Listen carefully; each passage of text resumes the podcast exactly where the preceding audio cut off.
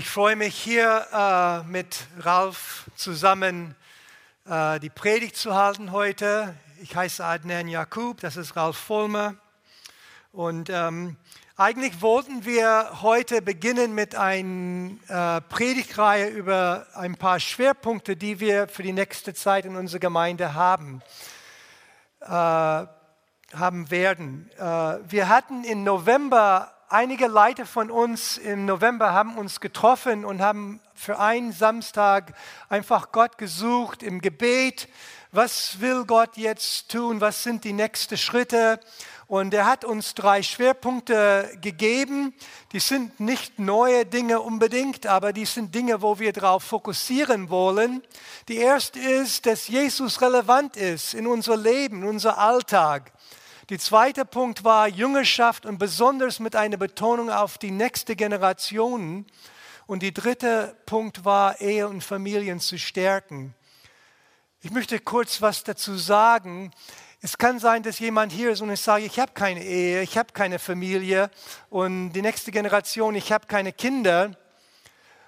Aber das betrifft uns alle, finde ich, auch als, als jemand, der keine kleinen Kinder hat und äh, äh, es betrifft mich, weil die nächste Generation ist das, was unsere, die Glaube, die wir haben, weitergibt.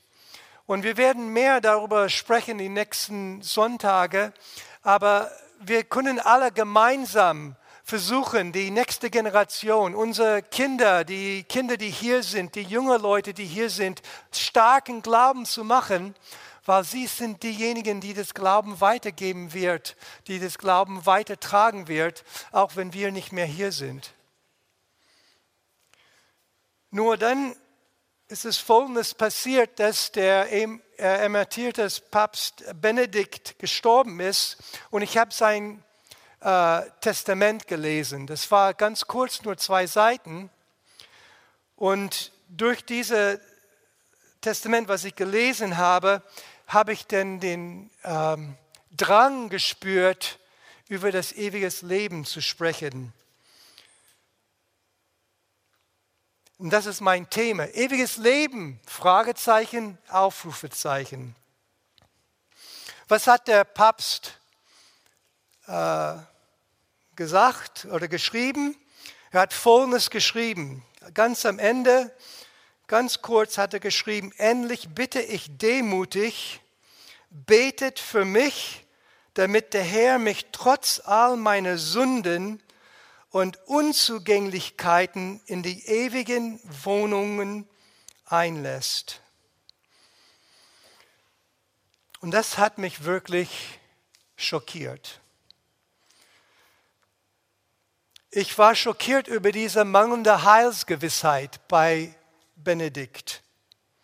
Und ich habe mich gedrängt gefühlt, über diese Themen zu sprechen, um besser gesagt, um einfach die Bibel sprechen zu lassen. Was sagt die Bibel dazu? Was sagt die Bibel zu diesem Thema dazu? Und wie bekommt man ewiges Leben? Und kann man ein, äh, äh mit Gewissheit wissen, dass man es hat? Das ist, was ich heute, was wir heute vermitteln wollen, diese Frage beantworten wollen. Niemand hier muss dem Tod mit der Ungewissheit begegnen, die Benedikt hatte. Und ich hoffe, dass alle, die hier sind und alle, die im Livestream sind, dass alle nach dieser Predigt wissen, dass es ewiges Leben gibt und weiß, wie man das erlangt dass niemand in einer Ungewissheit sterben muss oder besser gesagt auch heute leben muss. So, um das zu tun, werde ich denn, äh, werden wir die Bibel sprechen lassen. Wir werden sehr viele Bibelstellen einfach hören.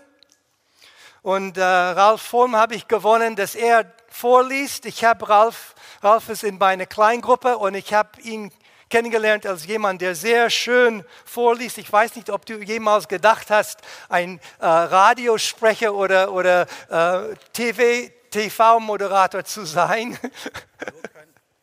Hier bin ich drauf. Er muss es anmachen erstmal. Jetzt. Ja. Also kein Radiomoderator. nur kein Druck, Adnan, nur kein okay. Druck. So, danke aber, dass du das machst. Und ich möchte uns alle ermutigen jetzt, wir werden Gottes Wort hören. Mach unser Herzen auf. Ihr Kinder, was wir jetzt hören, sind Worte, die Gott in ein Buch geschrieben hat für uns. Gott hat ein Buch geschrieben. Und wir werden sein Buch jetzt lesen. Und du wirst merken, während wir das liest, wird eine Sache in dein Verstand und in dein, dein Wahrnehmen ganz groß sein. Und das ist, weil der Heilige Geist zu dir spricht. Und er will dir was sagen durch die Bibelstellen, die wir lesen werden. Gott spricht zu uns und er spricht durch sein Wort zu uns. So, kurzer Überblick, um was es geht. Wir werden ein paar, paar Fragen beantworten. Erstmal, gibt es ewiges Leben? Gibt es ewiges Leben? Zweitens, wie bekommt man ewiges Leben? Drittens, warum genau geht es bei diesem Glauben? Und viertens, welche Hoffnung haben wir? Das sind die vier Fragen, die wir beantworten werden. Der erste Punkt, die erste Frage, gibt es ewiges Leben? In der Bibel gibt es eine Verheißung auf ewiges Leben. Und wenn die Bibel von ewigem Leben spricht, ist damit ein Leben in Fülle gemeint. Wir haben das heute gehört äh, am Anfang, dass Gott uns ein Leben in Fülle schenken will. Und es beginnt jetzt in unser Leben, jetzt hier auf dieser Erde, aber dauert und geht in die Ewigkeit. Und es ist ein Leben, der berührt sich auf eine Wiederherstellung von meiner Beziehung zu Gott. So, wir werden jetzt nun hören, was die Bibel zu dieser Verheißung zu sagen hat. Johannes 17, die Verse 1 bis 3. Nachdem Jesus all das gesagt hatte, blickte er zum Himmel auf und sagte, Vater, die Zeit ist gekommen, verherrliche deinen Sohn, damit er dich verherrlichen kann. Denn du hast ihm Macht über alle Menschen auf der ganzen Welt gegeben. Er schenkt allen, die du ihm gegeben hast, das ewige Leben. Und das ist der Weg zum ewigen Leben, dich zu erkennen, den einzig wahren Gott und Jesus Christus, den du in die Welt gesandt hast.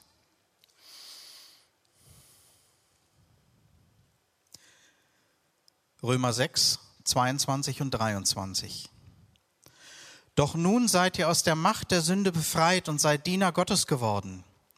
Jetzt tut ihr das, was zu eurer Heiligung führt und euch das ewige Leben bringt. Denn der Lohn der Sünde ist der Tod. Das unverdiente Geschenk Gottes dagegen ist das ewige Leben durch Christus Jesus, unseren Herrn.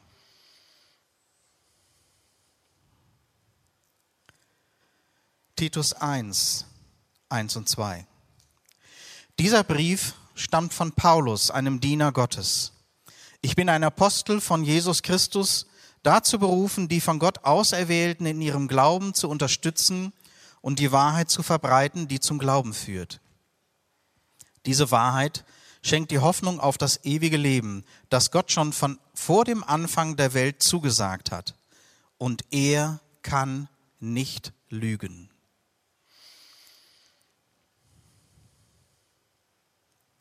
1. Johannesbrief, Kapitel 2, 25. Und durch diese Gemeinschaft bekommen wir das ewige Leben, das er uns versprochen hat.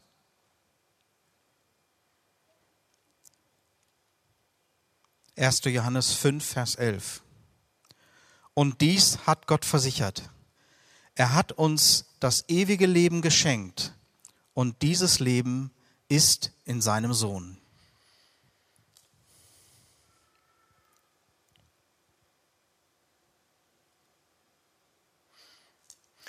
Denke, durch diese paar Ausschnitte von der Bibel ist es klar, dass Gott uns ewiges Leben äh, versprochen hat. Die Frage aber dann ist, wie bekommt man ewiges Leben? Wenn diese Verheißung da ist und diese Versprochung, dass Gott verspricht, das für uns, wie bekommt man das? Und ewiges Leben bekommt man durch den Glauben an Jesus. Es ist weder verdient noch erarbeitet. Es ist ein Geschenk, das durch den Glauben empfangen wird. Und wir hören das aus einigen Bibelstellen jetzt. Johannes Evangelium Kapitel 3, 14 bis 16. Und wie Mose in der Wüste die Bronzeschlange auf einen Pfahl aufgerichtet hat, so muss auch der Menschensohn an einem Pfahl aufgerichtet werden, damit jeder, der glaubt, das ewige Leben hat. Denn Gott hat die Welt so sehr geliebt, dass er seinen einzigen Sohn hingab, damit jeder, der an ihn glaubt, nicht verloren geht, sondern das ewige Leben hat.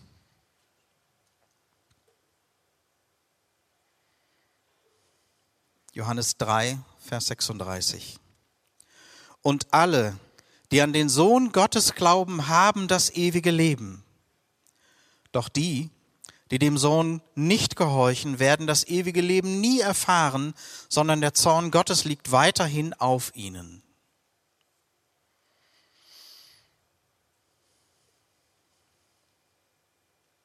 Johannes 5, Vers 24. Ich versichere euch, Wer meine Botschaft hört und an Gott glaubt, der mich gesandt hat, der hat das ewige Leben. Er wird nicht für seine Sünden verurteilt werden, sondern ist bereits den Schritt vom Tod ins Leben gegangen.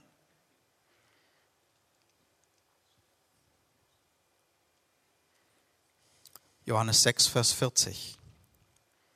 Denn mein Vater will, dass alle, die seinen Sohn sehen und an ihn glauben, das ewige Leben haben und dass ich sie am letzten Tage auferwecke.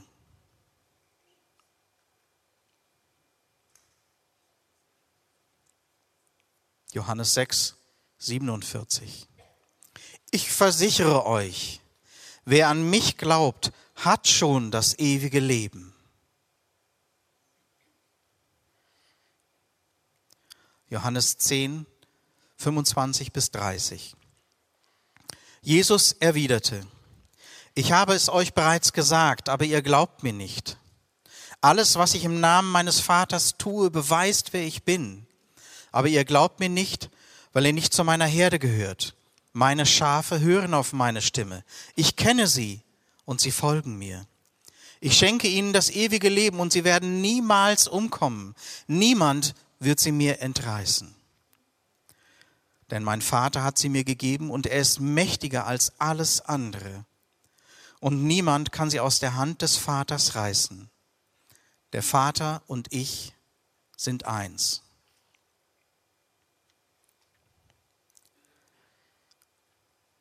Erste Johannes 5, 11 bis 13. Und dies hat Gott versichert. Er hat uns das ewige Leben geschenkt und dieses Leben ist in seinem Sohn. Wer an den Sohn Gottes glaubt, hat das Leben. Wer aber an den Sohn Gottes nicht glaubt, hat auch das Leben nicht. Das schreibe ich euch, damit ihr wisst, dass ihr das ewige Leben habt, weil ihr an den Namen des Sohnes Gottes glaubt.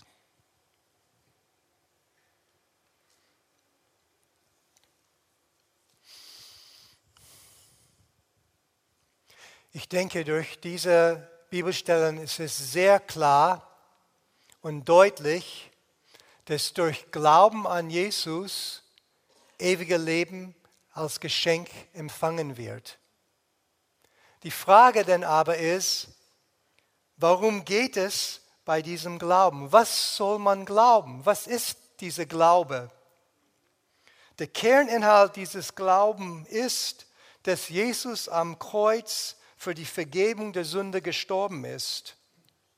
Und wenn die Bibel sagt Glaube, dann heißt es, glaube daran, dass durch den Tod Jesu am Kreuz deine Sünde vergeben sind und deine Beziehung zu Gott wiederhergestellt ist. Wir hören das jetzt durch Bibelstellen. Der Prophet Jesaja 53, die Verse 4 bis 6. Dennoch, Er nahm unsere Krankheiten auf sich und trug unsere Schmerzen. Und wir dachten, er wäre von Gott geächtet, geschlagen und erniedrigt. Doch wegen unserer Vergehen wurde er durchbohrt und wegen unserer Übertretung zerschlagen. Er wurde gestraft, damit wir Frieden haben. Durch seine Wunden wurden wir geheilt. Wir alle gingen in die Irre wie Schafe. Jeder ging seinen eigenen Weg. Doch ihn ließ der Herr die Schuld von uns allen treffen. 1. Korintherbrief 15, 3 bis 4.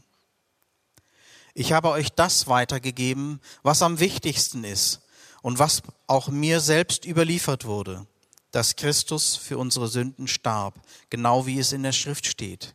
Er wurde begraben und ist am dritten Tag von den Toten auferstanden, wie es in der Schrift steht. 1. Petrus 2, 24, 25. An seinem eigenen Körper hat er unsere Sünden an das Kreuz hinaufgetragen, damit wir für die Sünde tot sind und für die Gerechtigkeit leben können. Durch seine Wunden seid ihr geheilt worden. Früher seid ihr umhergeirrt wie verlorene Schafe, aber nun seid ihr zu dem Hirten zurückgekehrt, dem Beschützer eurer Seelen. Matthäus Evangelium 26, 27 und 28. Und dann nahm er einen Becher mit Wein und dankte Gott dafür. Er gab ihn seinen Jüngern und sagte, jeder von euch soll davon trinken. Denn das ist mein Blut, das den Bund zwischen Gott und Menschen besiegelt. Es wird vergossen, um die Sünden vieler Menschen zu vergeben. Lukas Evangelium 24, 44 bis 47. Nun öffnete er ihnen einen Blick für das Verständnis dieser Schriften. Er sagte, es wurde vor langer Zeit aufgeschrieben, dass der Christus leiden und sterben und am dritten Tag auferstehen muss. Geht in seinem Namen zu allen Völkern, angefangen in Jerusalem, ruft sie zur Umkehr auf, damit sie Vergebung der Sünden erhalten.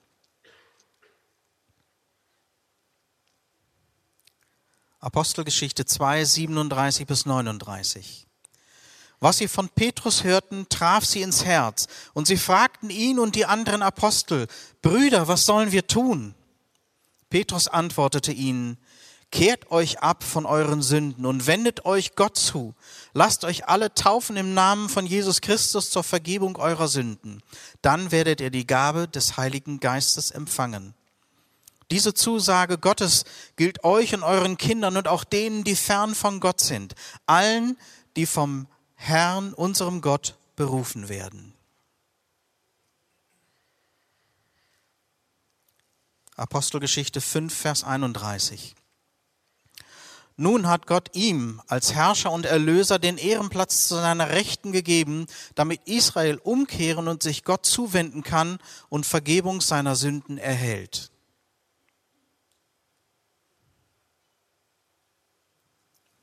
Apostelgeschichte 10, 43. Er ist es, den die Propheten vorausgesagt haben und von dem sie sagten, dass allen, die an ihn glauben, durch seinen Namen die Sünden vergeben werden. Apostelgeschichte 13, 38 und 39.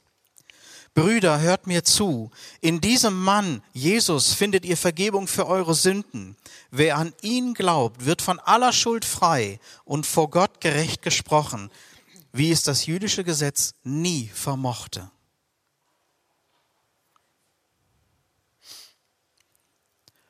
Apostelgeschichte 26, 16 bis 18. Steh jetzt auf, denn ich bin dir erschienen, um dich zu meinem Diener und Zeugen zu machen. Du sollst der Welt von diesen Erfahrungen und von anderen Ereignissen erzählen, bei, ich, bei denen ich dir erscheinen werde. Und ich werde dich sowohl vor deinem eigenen Volk als auch vor den anderen Völkern beschützen, zu denen ich dich senden werde. Ihnen sollen die Augen geöffnet werden, damit sie sich vom Dunkel zum Licht und aus der Macht des Satans zu Gott bekehren dann werden sie Vergebung für ihre Sünden und einen Platz im Volk Gottes empfangen. Alle, die durch den Glauben an mich ausgesondert sind. Kolosser 1, 13 und 14. Denn er hat uns aus der Macht der Finsternis gerettet und in das Reich seines geliebten Sohnes versetzt. Gott hat unsere Freiheit mit seinem Blut teuer erkauft und uns alle unsere Schuld vergeben. 1. Johannes 1, Vers 9. Doch wenn wir ihm unsere Sünden bekennen, ist er treu und gerecht, dass er uns vergibt und uns von allem Bösen reinigt. 1. Johannes 2, Vers 12. Ich schreibe euch, meine Kinder, weil eure Sünden im Namen von Jesus vergeben sind.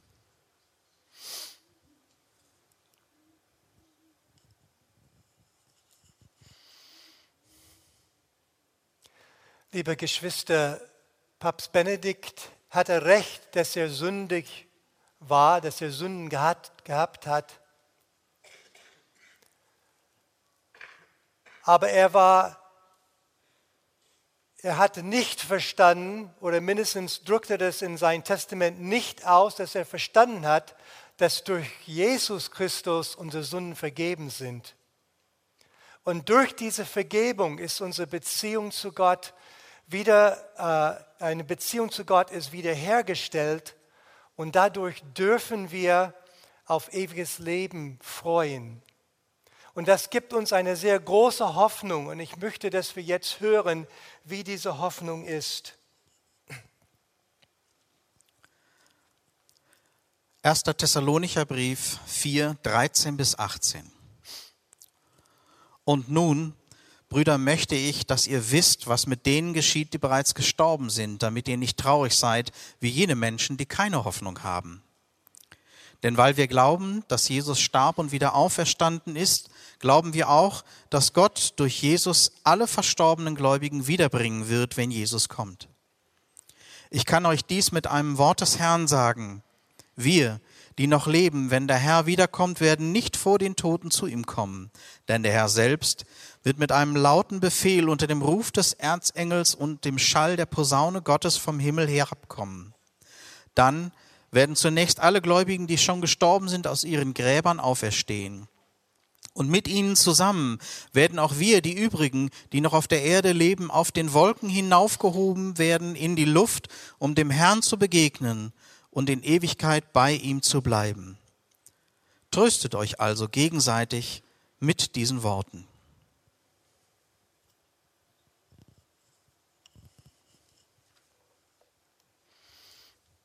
Hast du diese Hoffnung? Hast du diese Hoffnung, die hier beschrieben ist? Hast du schon gekostet? Hast du schon geschmeckt, wie wunderschön Jesus ist? Hast du dieses Leben, was er uns verspricht, empfangen? Jesus ist auferstanden von den Tod um unsere Schuld zu vergeben.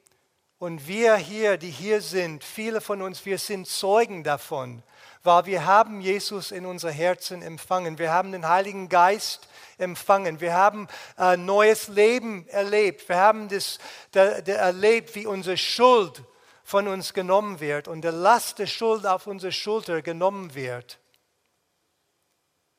Hast du das schon erlebt? Weißt du, dass wenn du stirbst, dass du bei Jesus bist? Hast du diese Gewissheit im Herzen? Wenn nicht, kannst du heute zu Jesus kommen und sagen, Herr, gib mir dieses Geschenk. Vergib meine Schuld. Ich möchte dir folgen. Ich möchte mein Leben mit dir verbringen tausche dein Leben heute wieder jetzt ein. Das Sündiges, das, was Dreckiges ist, das, was äh, kaputt ist, will Gott wiederherstellen, reinigen, vergeben. Wenn du das noch nicht erlebt hast, kannst du das heute erleben. Niemand muss sterben, ohne zu wissen, dass er von Gott angenommen ist. Lass uns zusammen aufstehen, bitte.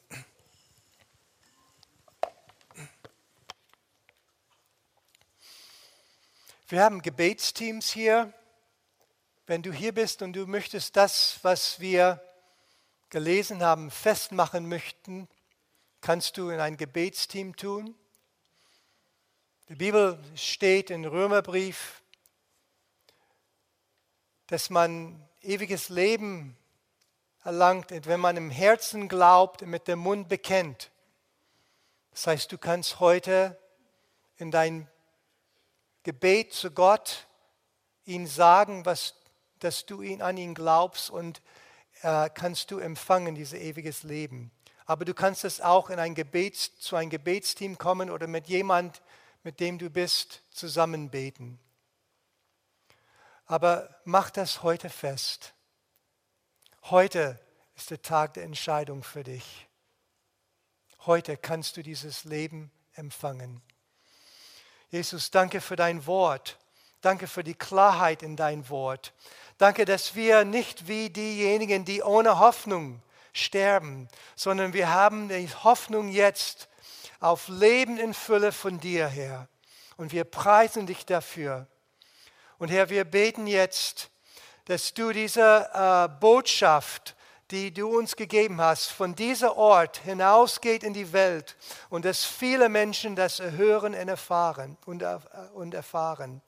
Und Herr, für die Leute, die hier sind, die diese Gewissheit noch nicht haben, Herr, ich bete, dass du sie zu dir jetzt siehst, dass du sie äh, berührst, dass die äh, diesen Schritt tun, um ihren Vertrauen auf dich zu setzen. In Jesu Name. Amen. Amen.